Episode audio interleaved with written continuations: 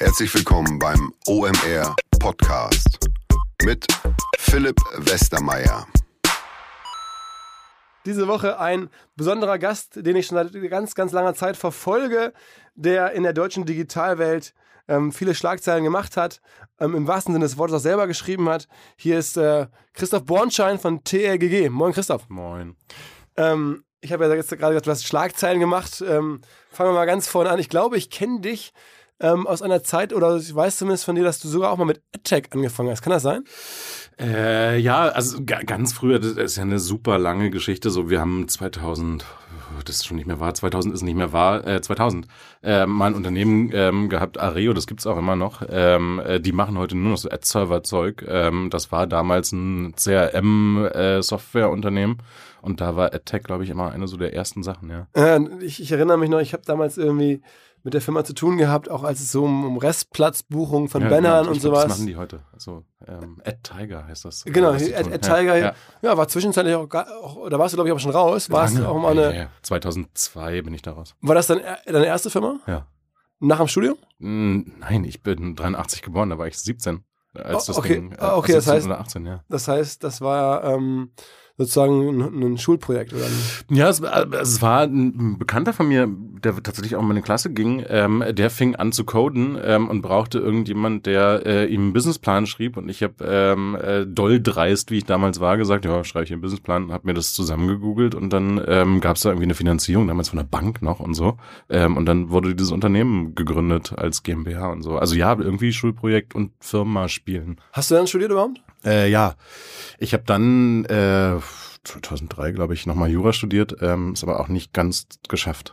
Okay, aber das heißt nebenher schon gearbeitet oder? oder Ja, also wir haben, wir haben dann noch eine zweite ähm, Company versucht, die den echt schönen Namen 1110, ich hätte gerne mal wieder eine Company 1110 heißt, 1110 hatte. Äh, Da war aber der Name äh, größer als der Erfolg. Ähm, und dann habe ich äh, Jura studiert ähm, und dann ähm, bin ich bei Frogster, ähm, die damals äh, Massive, Massively Multiplayer Online Games gemacht haben, an Bord gegangen und habe da das Online-Marketing aufgebaut. Also so OMR-Zeug, ähm, schon ganz viel. Okay, und dann Frogstar und danach dann aber was eigenes. Äh, genau, also Frogster ähm, äh, war dann irgendwie so der, der, Sprung in ähm, äh, Vermarktung ist relativ langweilig, auch von Games. Also du hast ja irgendwie, wenn du es, du kennst es ja auch, ähm, irgendwann passt dein Geschäftsmodell in so eine Excel-Tabelle. Ähm, und dann haben wir uns irgendwie TRGG ausgedacht, während wir da saßen ähm, und Games vermarktet haben. Ähm, als so wilde Fantasieagentur, deswegen heißt die auch so komisch. Ähm, und haben es dann gegründet, als irgendwie klar wurde, wir werden nicht glücklich mit äh, Online-Games. Ähm, wir haben nie äh, unsere Produkte gespielt, sondern saßen da halt so zwischen Menschen, die ähm, LARPen gingen in den Wald, ähm, äh, also LARPen, Live-Action-Roleplay-Games, äh, für alle, die es nicht kennen, äh, da nimmt man ein Holzschwert und ähm, verkleidet sich.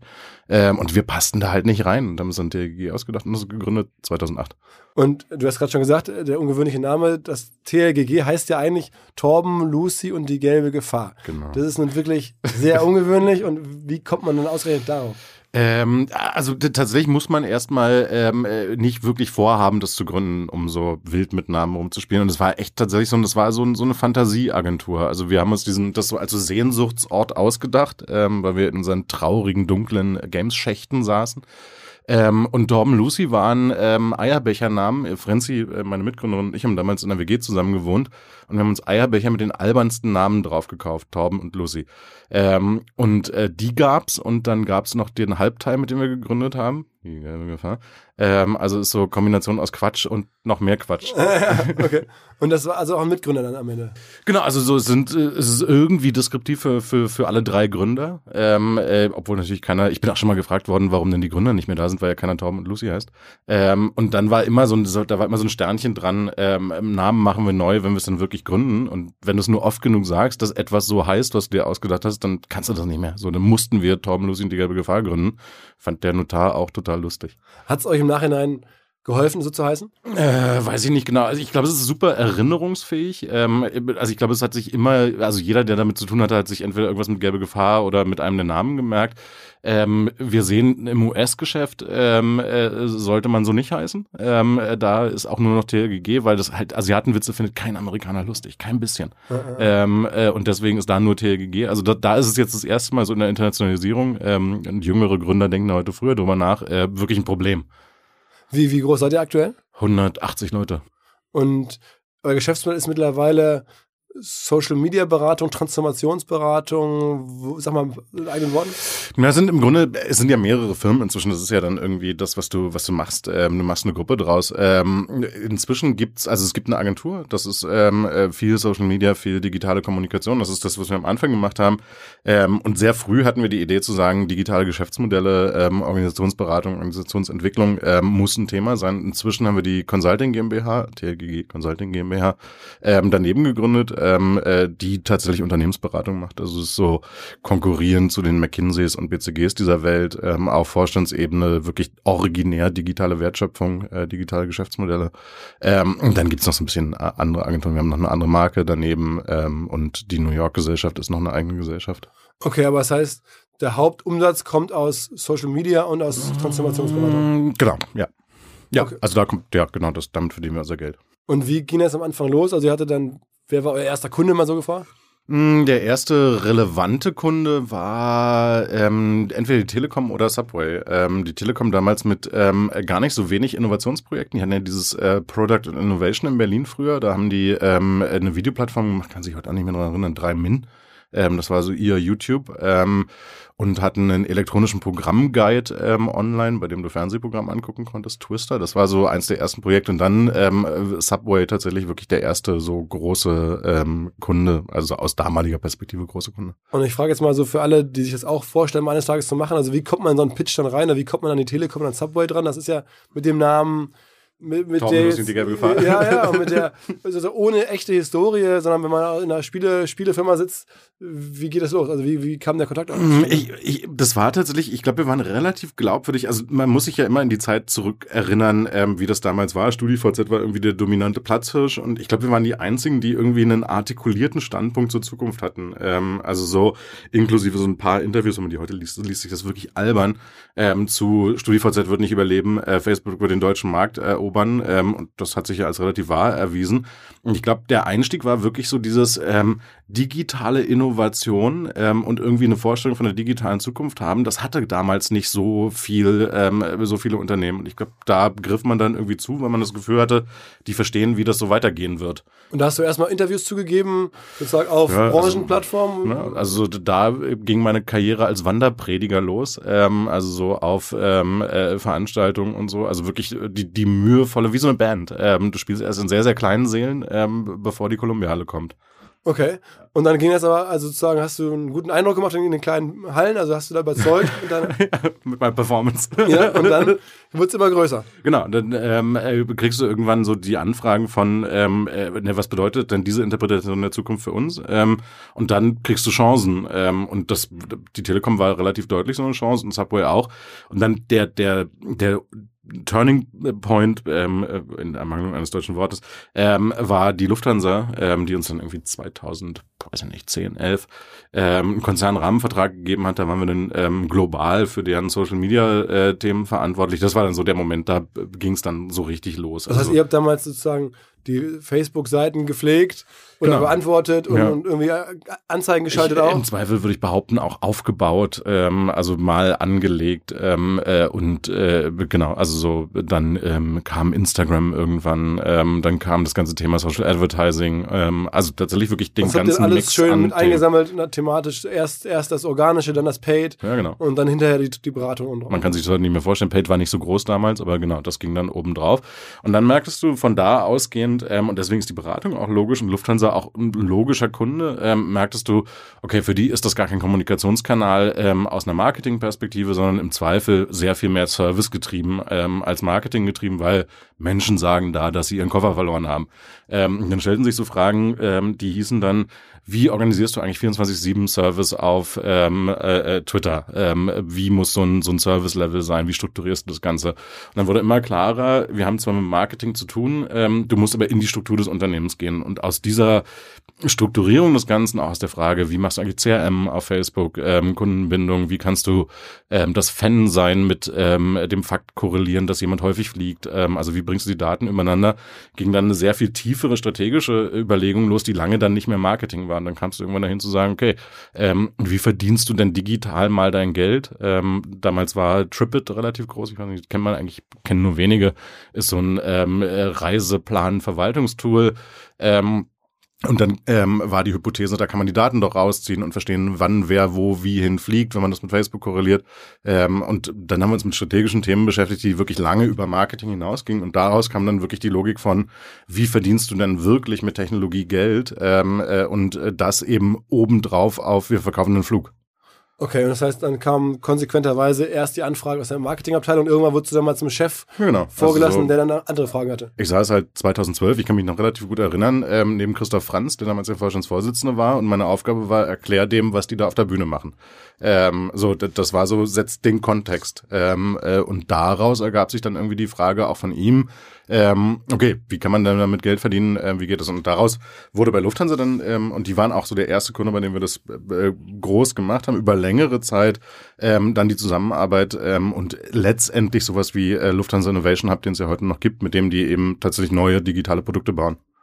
Und ihr- also ihr wart ja auch so ein bisschen, dann, ich erinnere mich nämlich noch, ich wurde irgendwann, ich glaube 2012, hat mich mal eine Freundin von mir gefragt, die bei E.ON arbeitet, ob ich eine Social Media Agentur kenne, die ich für Ja. E.ON empfehlen kann. Da habe ich so überlegt, so, pff, ähm, gibt gar nicht so viele. Und da habe ich, ohne dass wir uns kannten, gesagt, guck dir den mal an. Ähm, oder guck dir die mal an, weil ich auch den Namen mir gemerkt hatte.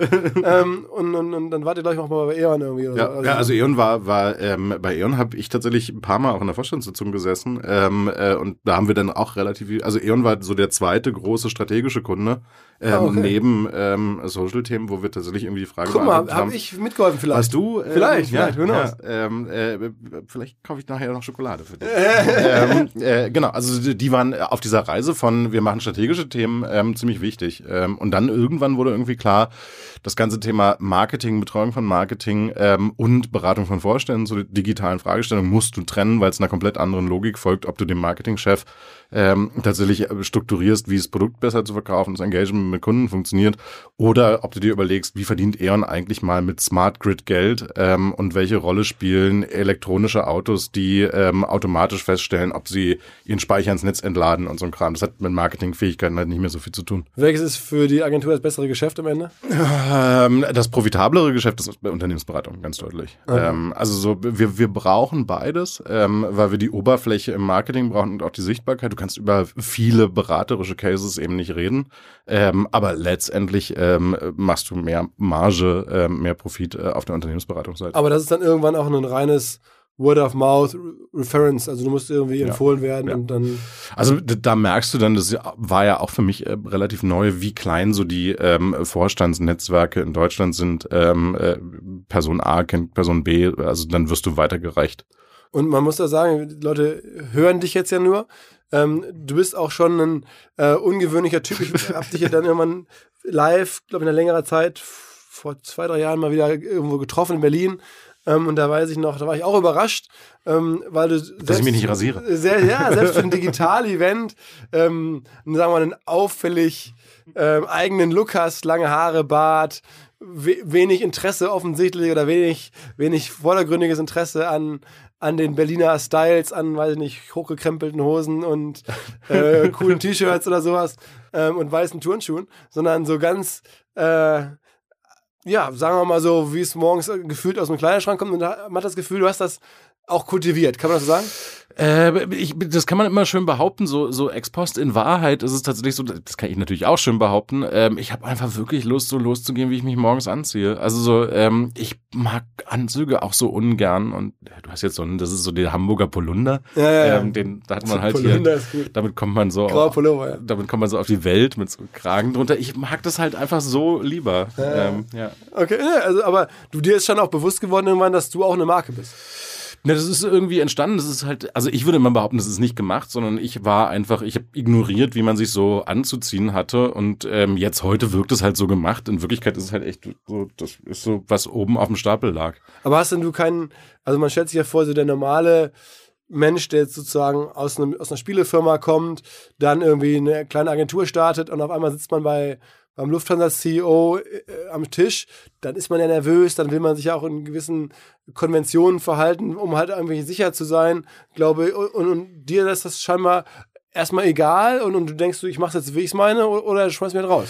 Ja, ich fand Autoritäten halt, also so, und das ist so ein bisschen ja auch das, was du lernst, so, so Autoritäten sind ja eine gesellschaftliche Konzeption, die sind ja oft, also natürlich weiß Christoph Franz in dem Fall besser, wie man eine Airline steuert als ich, ähm, aber in dem Feld, in dem ich mich auskenne, kenne ich mich im Zweifel, also weißt du, es ist so ein, ich mag Respekt vor Leuten haben, aber ich mag nicht so vorausgeschickten Respekt zu haben, nur weil die jetzt der Vorstandsvorsitzende der Lufthansa sind, so das, ha, äh, okay, also und, und, das kommt ja auch irgendwie gut an. Also scheinbar hast du damit so die ganzen gängigen Beratermuster ja alle durchbrochen. Ja oder nicht, weiß man ja nicht. Also vielleicht polarisiert es halt so und die eine Seite findet es mega super und die andere hat sich ähm, schon immer aufgeschrieben, den rufen wir mal niemals an, ähm, äh, weil der ist ein Arsch ähm, und der weiß nicht, wie man sich an. Also weil, keine Ahnung, das ist ja so, du kannst es dir immer nur im Ergebnis angucken, dass du siehst. Ähm, ich würde unterstellen, wenn ich das so durchdenke, ähm, dass es schon polarisiert und das andere das auch ganz blöd finden. Also so, das kann man auch blöd finden. Aber ich meine trotzdem, es wird ja empfohlen und man merkt es sich vielleicht eher und ich habe das Gefühl, so in der die ganze deutsche Führungstruppe, die du ja gerade so eine, das ist eine kleine, kleines, kleine Anzahl an Menschen am Ende,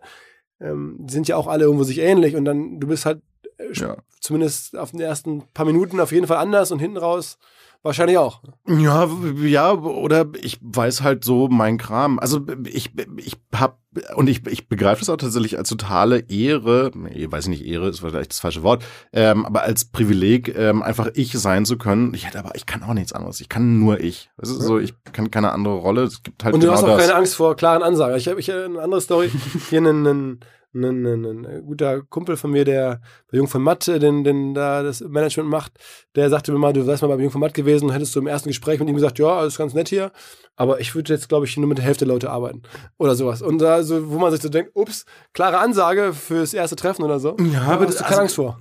Nee, aber warum auch? Also das ist so, so die, die Frage ist halt, bist du da konsistent? So, würdest du das im Zweifel, ist ja jetzt nicht mein Jungfernmatt und irgendwie muss Jean-Remy damit Äh, dann äh. umgehen, ähm, aber würdest du das für dich so umsetzen? Ähm, und ja, das würde ich im Zweifel. Also so, das ist der Maßstab, den ich irgendwie an mich setze und dann kann ich den ja auch, also weißt du, so, solange das irgendwie authentisch ist. Ich mag nichts weniger als so diese gemachtpoltrige, ähm, so ich mache das, weil es irgendwie auffällt. Das ist dann halt so, ich habe da bestimmt im Zweifel nicht drüber nachgedacht. Ich habe es auch vergessen, ehrlich gesagt. Ja, es ist, es ist ehrlich, es ist auch irgendwie authentisch. Ne? Gibt es denn trotzdem sozusagen für eure Agenturstory, 180 Leute ist ja schon ein Wort im Agenturbereich, ähm, oder gab es da irgendwann so eine Art Blueprint oder irgendein ein Vorbild in den USA? Seid ihr so ein bisschen RGA inspiriert, irgendwas anderes, wo du sagst, das ist so ein Weg? Wettbewerb ist jetzt offensichtlich große Unternehmensberatung, Kreativberatung ja auch wahrscheinlich irgendwo. Ähm, aber du hast das einmal aus dem Bauch heraus gesteuert, ohne rechts und links zu gucken? Ja, schon, also wir, wir haben uns verglichen, aber immer eher andersrum. Wir wollen nicht so sein wie. Ähm, also so, und wir wollten wie ganz viele nicht sein. Also das, was wir jetzt im Beratungsgeschäft machen, ist auch ganz viel so, und wir wollen eben nicht so sein wie McKinsey. Ähm, und wir gucken uns an, warum das nicht so funktioniert, wie wir es gerne haben wollen. Ähm, es ist schon auch viel Abgrenzung. Das ist nicht besonders ehrenwert, aber es ist viel so ein, habe ich gesehen, und ich habe mir echt wirklich viel angeguckt, so wie sind Agenturen äh, strukturiert und so. Ähm, und habe dann immer gedacht, nee, das müssen wir irgendwie, da müssen wir einen anderen Weg finden und rumprobieren, wie ein Weg anders sein kann. Und so ist jetzt im Consulting eben auch wieder. Ähm, ich habe schon ein Gefühl dafür, wie ein McKinsey oder ein Boston Consulting funktioniert. Ich weiß aber auch, warum das nicht funktioniert und nicht das Unternehmen ist, was ich irgendwie managen könnte. Sagen wir mal, wenn man jetzt guckt, was ihr macht, dann kann ich mir gut vorstellen, dass, dass das, solange du auch persönlich oder dein, dein, das Gründerteam involviert ist, alles relativ easy und, und gut kontrollierbar ist und ihr macht da einen guten Job und kennt euch ja auch ne, über Jahre aus. Aber wenn man das jetzt sozusagen irgendwann delegieren muss, wenn du 180 Leute hast, Mhm. da tust du dich ja schwer, alle noch zu kennen überhaupt, geschweige denn die Arbeit von allen irgendwie zu bewerten und einzugreifen und so. Ähm, bei McKinsey und BCG ist es ja so, die stellen ja irgendwie immer sehr, sehr herausragende äh, ähm, Studenten ein und, und machen da sehr wahnsinnig Ja. viel über das Hiring und über sehr viel so Firmenprozesse, wie man da Qualität sichert. Wie kann, also, ne, wie, wie schaffst du das sozusagen, deinen Typus, der nun so ungewöhnlich ist, wie wir es gerade diskutiert haben, zu hebeln über 180 Leute? Ich glaube, was total wichtig ist, wir auch einen irre langen Prozess gemacht mit uns, ähm, ist so das ganze Thema, ähm, lässt sich so schön verdichten auf wertebasierte Führung. Also so, ähm, was sind Werte, was macht deine Kultur aus, ähm, die die TRG eben zu dem macht, was es ist, ähm, und wie ist sowas übersetzbar? Also wir, du hast ja bei der Größe dann immer die Frage von, wie führst du eine zweite Führungsebene ein? Da haben wir viel rumprobiert, sind auch oft gescheitert ähm, und waren dann nicht auf dem Punkt erfolgreich, was auch okay ist, glaube ich. Ähm, und irgendwann kommst du zu dem Punkt, dass ähm, relativ klar ist, dass Kultur und Werte wichtiger sind auf einer zweiten Ebene als manche andere Faktoren. Ähm, und dann haben wir uns tatsächlich ähm, einen Coach geholt, den ich sehr, sehr mag, ähm, äh, haben mit dem angefangen zu strukturieren, die Frage und auch aufzuschreiben, was macht eigentlich unsere Kultur aus ähm, und was müssen wir an Menschen, die dann Teams, die wir nicht mehr direkt führen, ähm, an Werten übergeben, ähm, die sie dann wieder verkörpern müssen und auf die sie sich committen müssen. Und das ist, glaube ich, einer der Schlüssel dafür, dass wir überhaupt so groß werden konnten, dass wir tatsächlich Menschen gefunden haben, die das einerseits verstanden haben, was irgendwie Werte sind bei uns und dieses andererseits ähm, tatsächlich leben können. Und ich finde, man sieht das immer so ein bisschen, ist für mich immer ein wichtiger, wichtiger Messpunkt und den, der ist schon lange her, ähm, wenn du nicht mehr selber in einer Anstellung beschäftigt bist von Menschen. Also wenn du nicht mehr den nächsten Kandidaten selber geheiert hast und kein Gründer mehr drin saß. Und du guckst dir den dann an, wenn er eingestellt ist und überlegst dir, hättest du die auch angestellt, die Leute. Ähm, also repliziert sich die Organisation ähm, in einer Art, wie du es auch gemacht hättest, ähm, obwohl du nicht da drin warst. Und da habe ich immer das stabile Gefühl gehabt, ja, das geht so weiter, wie wir es auch gemacht hätten, vor allem kulturell. Also sind immer noch so die Menschen, die die Kultur haben, die wir gut finden. Weil was für uns am Anfang total wichtig war, ähm, und das finde ich auch immer noch total wichtig, ist so dieses, du verbringst die Mehrheit deiner Stunden auf Arbeit. Ähm, also darf sich nicht anfühlen wie ein Schacht im Bergwerk, ähm, sondern sollte irgendwie kulturell auch was tragen, wo du mit Menschen zusammen bist, mit denen du Bock hast, Zeit zu verbringen. Was ist euer, eure zwei wichtigsten Werte? Ähm, äh, ich liebe deinen Kunden ist natürlich irgendwie so, ähm, das ist ein Professional Service Business, äh, ist relativ klar. Ähm, äh, wir haben ähm, äh, 80 Prozent Einverständnis, 100 Prozent Energie. Also es ist so, ähm, wenn wir zu 80 Prozent einig sind, dann wird umgesetzt. Also es geht wirklich um Execution ähm, bei dem Ganzen und äh, ich mag liebe Muskelkater sehr gern. Also so äh, die extra Meile gehen, um ähm, irgendwas gut zu machen. Okay, okay. Aber die sind halt tatsächlich, wir haben die äh, wirklich aufgeschrieben ähm, und auch viele so wertebasierte Führungscoachings gemacht und eingeführt ähm, für eben die zweite Ebene an Führungskräften. Das ist super wichtig. Was, wenn du jetzt sozusagen, ähm, äh, ich, ich habe ein, ein, grobes Gefühl, was so, was so Tage bei BCG und McKinsey kosten, also wenn man da jetzt einen Tag bucht, hm kannst du sagen, was bei euch so Größenordnung, wenn man jetzt sagt, Mensch, der, der klang jetzt spannend, der Chris, dann würde ich gerne auch mal zu mir einladen. Ja. Das, das, du kommst jetzt wahrscheinlich nicht für 800 Euro. Nein. Ähm, für 8000 äh, schon, oder? Ja, auch. Ähm, Dann geht's für, los. für 8000 äh, fahre ich. Nein. nee, äh, also tatsächlich, äh, es gibt ja einen Unterschied zwischen, wofür arbeitet die Firma, wofür arbeite ich. Das hat was mit Ressourcen. Es gibt mich eben einmal ähm, äh, und die Größenordnung ist so das, was ich auf dem Deckel habe. Ähm, ansonsten sind wir so in ähm, der Range von ähm, den BCG, ähm, McKinsey, KPMG Implementationsleuten. Also so, ähm, du musst ja, wenn du auch Essential beispielsweise als Konkurrenz hast, immer gucken, dass du in dieser Preis äh, Region bist, also so 1800 plus ähm, ist so die Consulting-Tagessatz-Range. Okay. Und das ist ziemlich Standard für, für alles, was heute ähm, digitale Transformation macht, tatsächlich. Okay. Und äh, gibt es so eine Art USP, wie ihr euch sozusagen differenziert jetzt in, in, bei der, also in der, innerhalb der Arbeit?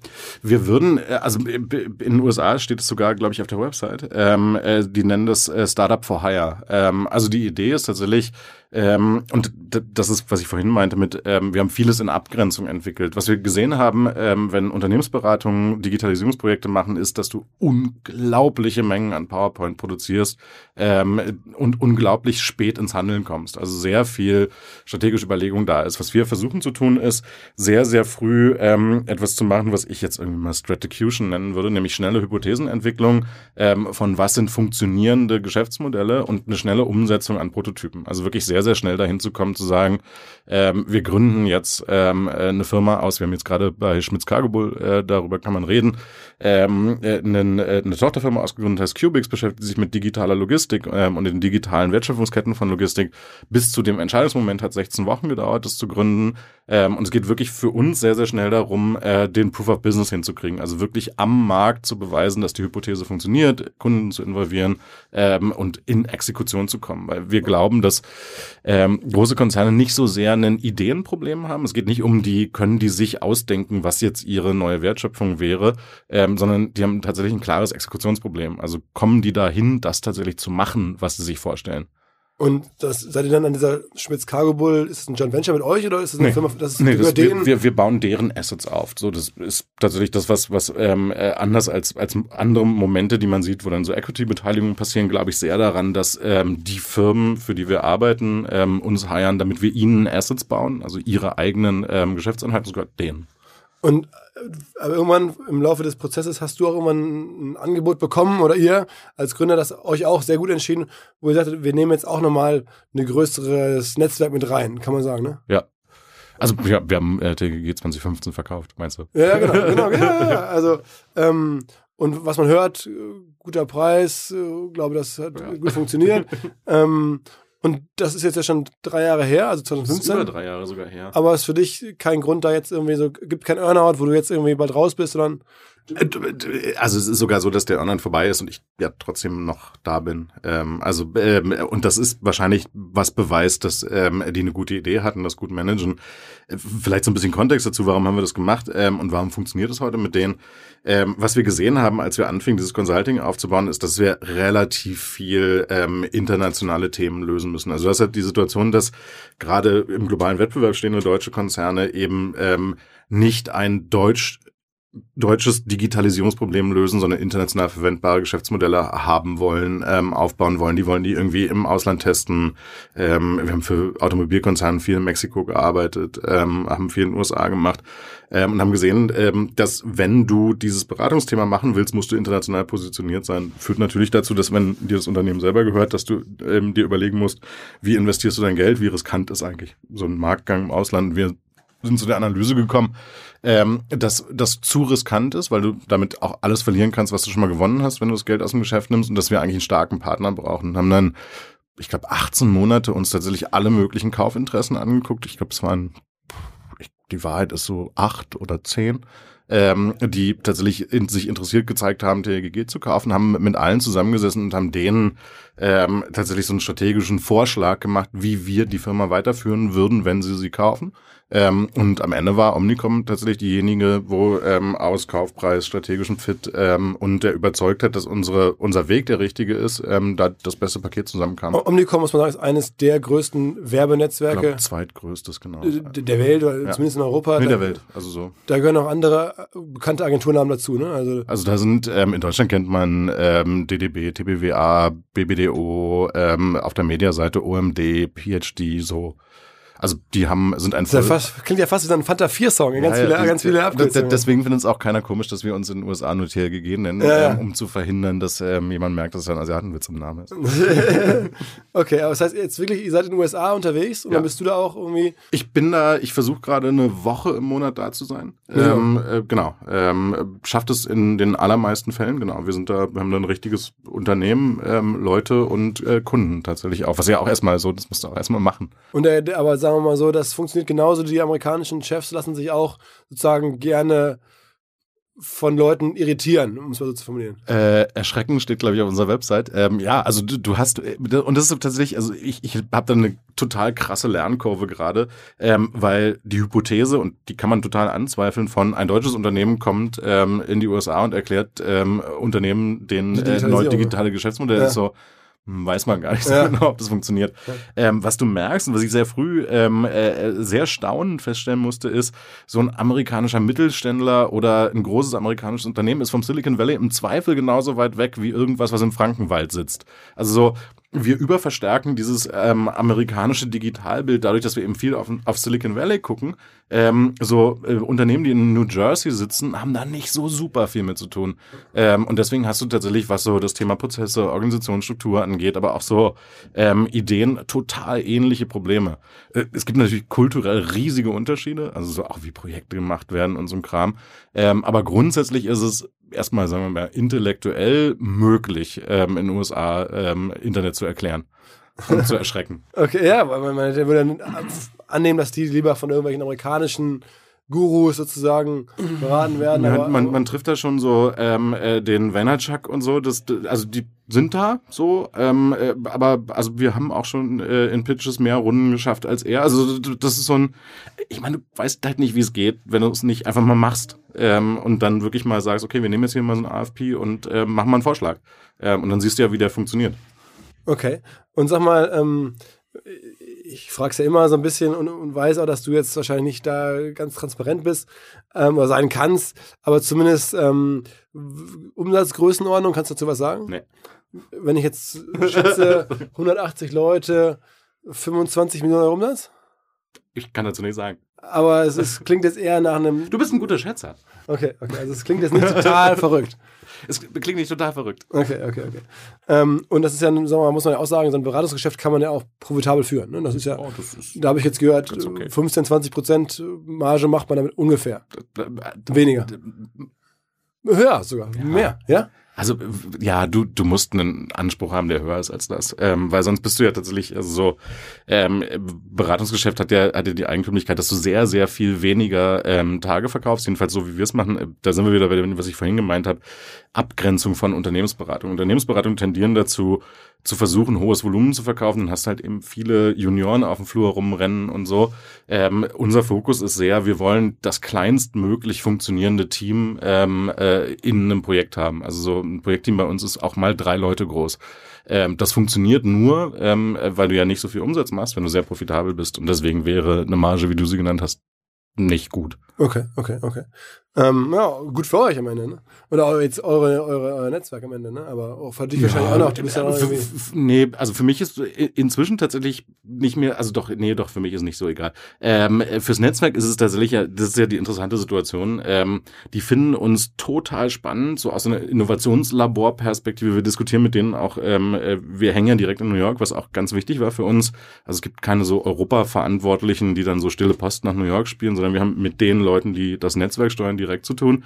Wir sind für die ultra spannend, weil wir was machen und ähm, damit irgendwie Geld verdienen, wie die das nicht tun. Also es hat ja auch gerade im großen Maße die Diskussion, ähm, wie verändern sich eigentlich Werbenetzwerke, welche Angebote haben die, wie machen die eigentlich Beratung. Was du halt immer sehen musst, ist, die haben 79.000 Angestellte. Ähm, wir müssen schon noch einen ganz schönen Weg gehen, damit wir wirklich eine kritische Größe für die haben, dass es nicht so ein, ja, diese funky Freaks in Deutschland, die sind ziemlich erfolgreich, aber auf einer Skala, die ist so, hm.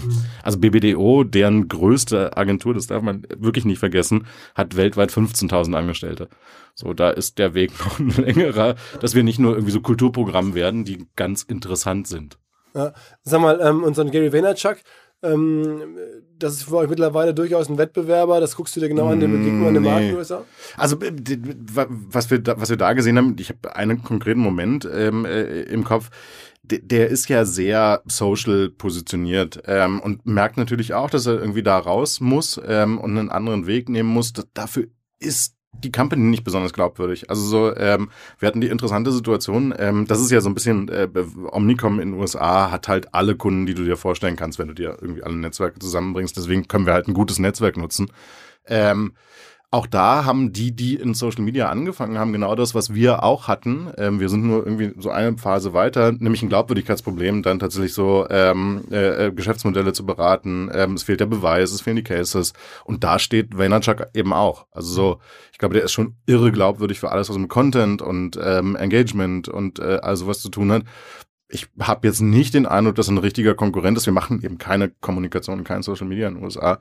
Ähm, aus einer Consulting-Perspektive würde ich den nicht als Konkurrent bezeichnen. Das sind eher so die Deloittes und so. Sag mal, sag mal deine, deine, deine Karriere in der deutschen äh, CEO-Landschaft oder, oder Corporate-Welt ist ja sogar so weit gegangen, dass du nicht nur da jetzt in vielen Vorstandssitzungen sitzt und irgendwie, ich habe vor kurzem ein Foto gesehen, da, ähm, äh, ich glaube, es war Zetsche auf einer Konferenz im Vordergrund groß und im Hintergrund sah man, es war noch so halb im Bild, sah man, wenn man dich kennt, dein Gesicht direkt daneben. Ähm, und das ist so typisch irgendwie. Du hängst dann da irgendwie tatsächlich bei all den Großen mit rum und bist dann da so rumgereicht worden, kann man sagen. Und das hat auch irgendwie am Ende. Da, sagst du. Ja, oder, oder das hast du gerade so beschrieben. Ja. Also Ja. empfohlen worden, rum empfohlen worden.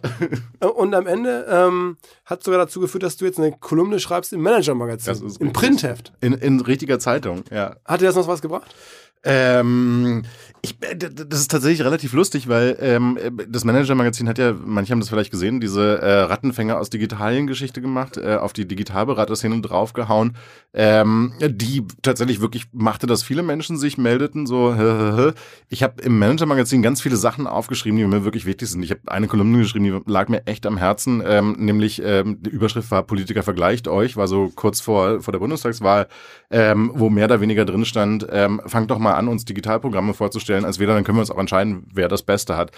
interessanterweise ist es eben tatsächlich so, dass man in dem Moment, wo es einem wirklich wichtig ist, nämlich in dem Augenblick zum Beispiel, echt wenig Feedback bekommt. Und in einem Moment, wo du denkst, so, naja, also es war so äh, irgendwie ein Thema, das fand ich gut, aber jetzt nicht leidenschaftlich gut, da kommen dann irgendwie so Sachen. Also so, und ich, ich habe einfach Lust, diese Kolumne zu benutzen, also Plattform Sachen zu diskutieren. Ich stelle nur fest, dass ich das ganz schlecht vorgeben kann und das Publikum irgendwie äh, mehr darüber entscheidet, worüber sie mit mir diskutieren wollen. Also immer wenn ich irgendwie so glühend da sitze und mich auf den Tag freue, wenn es rauskommt, weil ich denke, Mensch, jetzt diskutieren mit mir alle über Digitalpolitik, ruft keiner an. Okay, aber es war schon PR-mäßig wahrscheinlich dein, dein ja. größter Coup das irgendwie jetzt dauerhaft machen zu können. Ne? Ich, ich glaube, es sind alle immer, also am Anfang hat es, glaube ich, keiner wahrgenommen oder mit mir in Verbindung ähm, äh, gebracht. Also ich habe heute noch so, so Diskussionen, das, das reicht so zwischen ah, Bauernschein des Manager-Magazin jetzt echt. Ähm, so auch, auch von, von sehr angesehenen äh, Leuten in der deutschen Wirtschaft bis hin zu, ach, Sie sind das. Ähm, weil, also ich glaube, es kriegen nicht viele zusammen, dass ich das bin, der das schreibt, weil das okay. Foto ist auch so schlecht freigestellt und so, ähm, ja.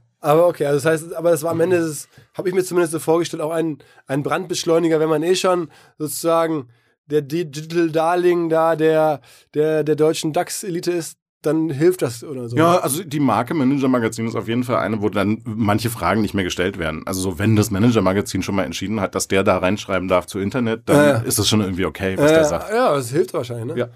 Hast du generell mal aktiv PR gemacht für dich oder so?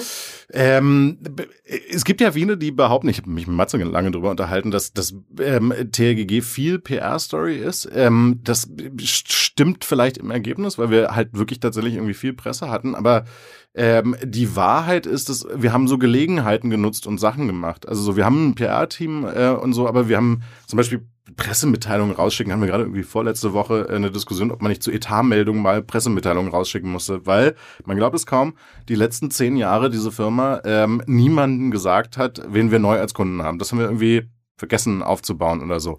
Ähm, und dann ist aber so ganz viel so Thought Leadership heißt heute dieses tolle deutsche Wort, ganz viel so Meinungszeug veröffentlicht worden, also so wir zum ähm, äh, Themen um Meinung gefragt worden und, und das wo, hat schon sehr, also wo, wo? alles mögliche. Also ich habe schon irgendwie ich habe zu digitaler Verwaltung irgendwann mal eine ganze Seite in der Süddeutschen geschrieben, aber immer eher thematisch als, als so News-Pressemeldung. Und das war irgendwie immer gut. Also es hat aber oft das Gefühl kreiert, wir haben das irgendwie auch ein paar Mal gehört, ähm, äh, auf magische Weise seid ihr ziemlich groß, aber keiner weiß, welche Kunden ihr eigentlich habt. Stimmt, weil wir ja diese Pressemitteilung nie rausgeschickt haben. Wir konnten uns immer irgendwie nicht einigen, wann das der richtige Moment ist, sondern war so, ach komm, dann machen wir es jetzt nicht. Ähm, also insofern erfolgreich, aber opportunistisch und nicht so mega professionell, glaube ich.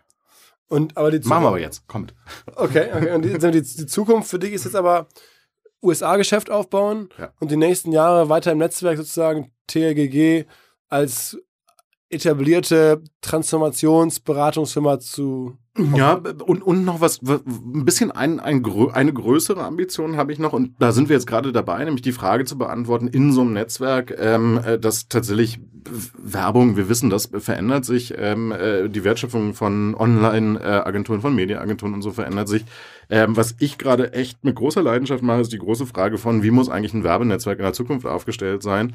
Ähm, was für Dinge zukünftig können, wie über Produktneuentwicklung, Organisationsneuentwicklung nachdenken. Also so ein bisschen wie, das ist sehr vermessen formuliert, das gebe ich zu, äh, wie TLGisiert man ähm, die Omnicom, ist so, so ein bisschen die Frage. Und da, da gibt es gerade extrem spannende Diskussionen, dadurch, dass wir in New York eben auch relativ sichtbar sind.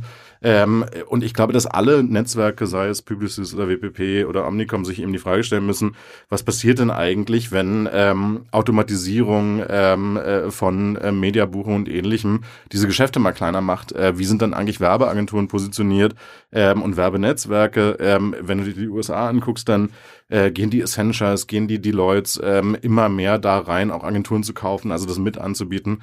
Ähm, und in diesem Wettbewerb und dieser Umformung des Marktes äh, mitzudiskutieren, finde ich gerade irre spannend. Was ist da sozusagen deine These? Wie sieht das Endspiel aus? Das ja, ich, ich glaube, am Ende, am Ende wird es um die Frage geben, ähm, auch das ist was, was wir so als Positionierung ähm, äh, benutzen. Gibt es etwas, was man Creative Class Business Consulting nennen kann? So würden wir uns immer verstehen. Ähm, am Anfang war das wahrscheinlich auch immer nur eine Ausrede für, wir haben keine Anzüge an, wir sind halt kreative Klasse, wir müssen keine Anzüge anhaben.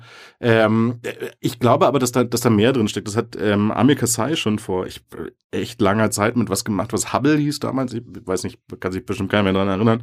Da hatte der die Hypothese, dass ähm, äh, Werber und Kreative gute Business Consultants sein können. Das hat irgendwie damals nicht geklappt.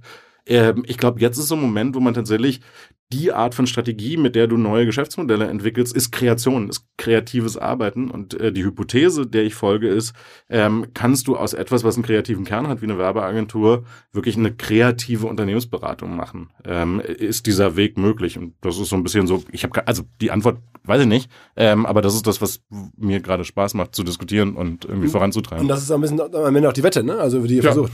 Genau. Und, und wahrscheinlich ist es auch Omnicoms Wette mit uns so. Ähm, deswegen finde ich uns irgendwie gerade interessant, ähm, äh, weil wir eben Sachen machen, die da kein anderer macht und die aber irgendwie begehrlich sind, die toll sind und so. Bist du denn gegenüber dem klassischen Mediageschäft, also dem, dem, dem Brot- und Buttergeschäft am Ende von Omnicom, äh, Mediaagenturgeschäft, bist du da skeptisch oder bist du da, sagen wir mal, kritisch oder bist du da. Ich, ich, das hat mit Omnicom gar nicht so viel zu tun. Ich glaube, dass tatsächlich klassische Media, ähm, sei es Mediacom ähm, äh, oder Starcom bei Publicis oder so, dass die alle klassische Cash-Cows der Netzwerke ähm, irgendwann an so ein Erklärungsproblem kommen werden, weil ähm, vieles von dem, was da gemacht wird, gerade Handel von irgendwelchen traditionellen Medienkanälen und so, ist eben automatisierbares Geschäft. Also so, ähm, und ich glaube, man muss sich schon die Frage stellen, wie, wie sieht eigentlich meine Mediaagentur aus? Ja, das ist eine riesen, riesen Fragestellung. Und, und braucht man, braucht es überhaupt noch so richtig, wenn Google und Facebook und ein paar ähm, Clouds eh alles ermöglichen. Ja, also so, und, und ich finde, das muss man irgendwie diskutieren. So, das sind halt, ich weiß nicht, wie viele Leute da arbeiten, aber wir reden über fünfstellige Anzahl von Menschen, die da heute ja, arbeiten. In Deutschland, ja. Äh,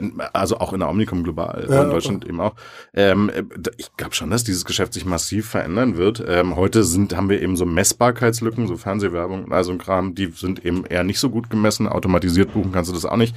Was, wenn das alles geht? Also was, wenn du programmatisch äh, Video in TV-Spots reinbuchen kannst auf Basis von Targetierungskriterien, ähm, dann automatisiert sich eben das, was heute noch ein sehr mechanistisches, humanes Geschäft ist. Ähm, ich mache mir da schon irgendwie, also nicht Sorgen, aber Gedanken drüber. Und sag mal, du bist auch ein bisschen als Business Angel unterwegs, ne? Ich weiß, Ja. dass du, glaube ich, bei Edition F investiert Ja, bist. Der, sonst noch, hast du dein Portfolio an, an Aktivitäten? Ja, ich ähm, so, ich glaube, sieben Beteiligungen ähm, an verschiedenen Unternehmen. Ähm, Edition F ist wahrscheinlich das, was man am meisten kennt, weil eben die Marke auch relativ sichtbar ist. Ähm, ich bin ähm, in Köln bei 22 Connect ähm, investiert. Die machen Talents Connect, also so HR-Software und noch ein paar andere Sachen. Okay, also das heißt, du hast keine, im Florian Heinemannschen Sinne, letzter Podcast hat uns das erklärt, eine Investmentthese, der du folgst, du sagst, das ist daran, die, glaube die, ich. die große volkswirtschaftliche Investmentthese. Nee, ich, ähm, do- ich habe schon eine Investmentthese, wenn du es runterbrechen willst. Ich glaube halt an total gute Unternehmer. Also so, ich habe halt Bock äh, und da geht's. Ich meine, du machst auch äh, Eventgeschäft, wenn man so will. Ähm, ich glaube, dass es tatsächlich äh, bei guten Unternehmern nicht so sehr darauf ankommt, was die machen, sondern also so, du kannst auch in nicht einer Investmenthypothese folgenden Geschäften sehr erfolgreich sein. Ich würde auch tatsächlich in einen geilen Hotelunternehmer investieren, ähm, äh, wenn es ein geiler Hotelunternehmer ist und ich sehe irgendwie unternehmerisch macht das Sinn. Und digital ist da eh keine Frage, weil digital ist überall drin. So. Genau, also da denke ich nicht drüber nach viel. Also weil das, was mir angeboten wird, ist per se digital. Ähm, aber wie gesagt, also so, ähm, äh, also fast würde ich es mir wünschen, ein geiles Hotelprojekt zu finanzieren. Okay. Und äh, letzte Frage vielleicht, ähm, machst du dir manchmal Sorgen, dass man, wenn man so älter wird, dass man so ein bisschen den Touch verliert mit dem, was so an digitalen neuen Sachen passiert und Machst du dir die Sorgen? manchmal schon, ja. Echt? Ja, ja, ja. Dass du so arriviert bei dir zu Hause auf der Couch sitzt und denkst, dieses Vero, das, pff, Ja, oder Was ist irg- das? genau, irgendwelche neuen Plattformen. Ich meine, bei mir ist halt so, ne, ich habe tatsächlich die Chance gehabt, jetzt mal Evan Spiegel von, von, von Snapchat kennenzulernen. Der ist halt der, 27. der war gestern hier, oder? War gestern in Hamburg, ja. Ähm, und dann denkt man sich, okay, der ist 27, der ist schon mal zehn Jahre jünger als ich. Und der bastelt dann Sachen rum für Leute, die sind irgendwie noch jünger.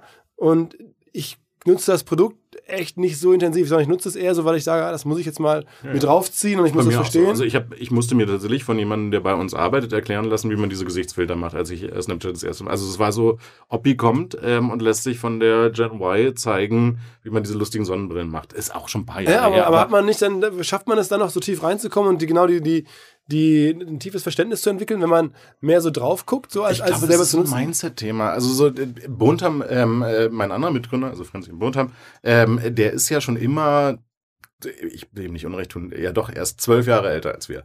Ähm, das heißt, er hängt mit uns Kids ähm, die letzten zehn Jahre ab und hat ja immer schon diese Perspektive. Und ich glaube, das ist halt so ein, hast du das Mindset und interessierst du dich dafür, kommst du da auch immer rein. So, der, der Moment ist kritisch, wenn du sagst, so, das interessiert mich, ist mir alles kompliziert, ich will ich nicht mehr. Ähm, und ich glaube, das, ist ja so, das ist ja deine eigene Entscheidung, ob du findest, also so, und dann siehst du halt mal eine halbe Stunde echt ein bisschen albern aus und natürlich haben die dann ein großes Thema draus gemacht, wenn du sagst, äh, dieses Interface ist nicht so intuitiv, dass ich weiß, wie ich diese Gesichter machen kann. Ja. Mach doch mal bitte. Ja. So, ja, so, Oppi äh, lässt sich das erklären, aber ich, also, wenn man nicht mehr fragt, dann ist irgendwas falsch. Ja, ich finde es ja geil, dass also mal selbst ein Erklärer sagt, er braucht auch Erklärung. Am Ende Ja, aber das ist ja, das ist ja das Coole daran, ähm, und ich mag das wirklich gern. Ähm, wir haben ja wirklich die ganze Breite von, von ähm, Alter so in der Firma, wo du manchmal denkst, so, ich dachte früher immer, mein Bruder, der ist 1985 geboren, ist der jüngste Mensch der Welt, so winzig klein. Und dann sitzt du so vor Lebensläufen, wo dann so irgendwas mit 90 als Geburtsdatum ist. Ähm, so, davon gibt's nicht so wenige. Und ich meine, jemand, der 90 geboren ist, ist jetzt schon 27, ist ja schon ein richtiger Mensch. auch. äh, Evan Spiegel. Ja. Der, der sagte gestern, meine Frau ist verheiratet und die erwartet ein Kind und so, wo man sich denkt, alter Schwede, ja stimmt. Ja. Und, Ja, und, und dann gibt's eben auch so Leute, die sind so 94 geboren und das ist ja total, also so das in so einer Firma zu haben, ist ja total großartig, weil sich das ja auch total fordert. Also es ist ja auch so ein, so, ich will dann eben auch diese Gesichter bei Snapchat machen. Jetzt klinge ich wirklich wie mein Opa. Ähm, und dann muss ich halt jemanden fragen, ähm, bis ich checke, okay, und ja, nein, ähm, Snapchat hat kein besonders intuitives Interface. So. Ähm, aber ich würde auch beim nächsten wieder hingehen und sagen, hier, das will ich verstehen. ja, ist ja, ist ja die alte Gary Vaynerchuk-Schule. Der sagt ja zumindest auch immer, äh, da man muss sich da dazu zwingen, da wo Arbitragevorteile sind oder wo man als erster drauf sein kann, Pioniervorteile muss man ausnutzen, auf alle Plattformen gehen.